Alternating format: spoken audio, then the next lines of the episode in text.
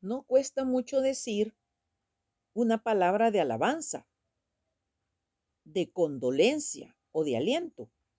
Pero con qué frecuencia el orgullo, la envidia o la indiferencia nos impiden decirla. La taza de agua fría, los panes de cebada, las dos blancas. Somos mezquinos y estamos tan absortos con nuestro yo que ni siquiera estas cosas somos capaces de dar. No las damos porque no podemos donar hospitales, edificar catedrales o escribir poemas épicos. Si somos sinceros, en lo poco, sí tenemos fervor para lo pequeño. Cobremos valor. El mundo desprecia los pequeños dones de nuestra pobreza, los pequeños servicios de nuestra insignificancia, los panecillos de cebada del niño Galileo, el talento único de personas pobres como nosotros. Pero hay alguien que las mira con cariño y las acepta.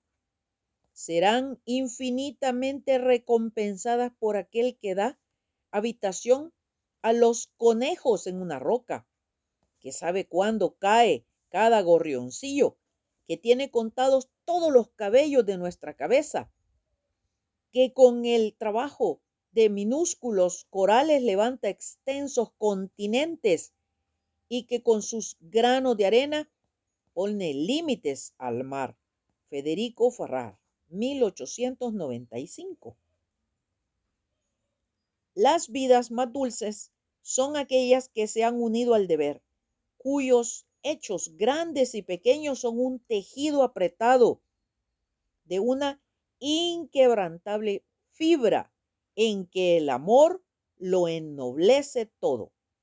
El mundo no hará sonar trompeta, ni echará al vuelo sus campanas por un acto pequeño que hayamos realizado, pero el libro de la vida lo registrará con letras resplandecientes.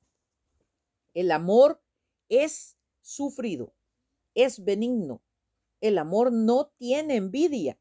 El amor no es jactancioso, no se envanece, no es indecoroso, no busca lo suyo, no se irrita, no guarda rencor, no se goza de la injusticia, más se goza de la verdad. Todo lo sufre, todo lo cree, todo lo espera, todo lo soporta. El amor nunca deja de ser. Primera Corintios 13, del 4 al 8. Ojo, bendiciones.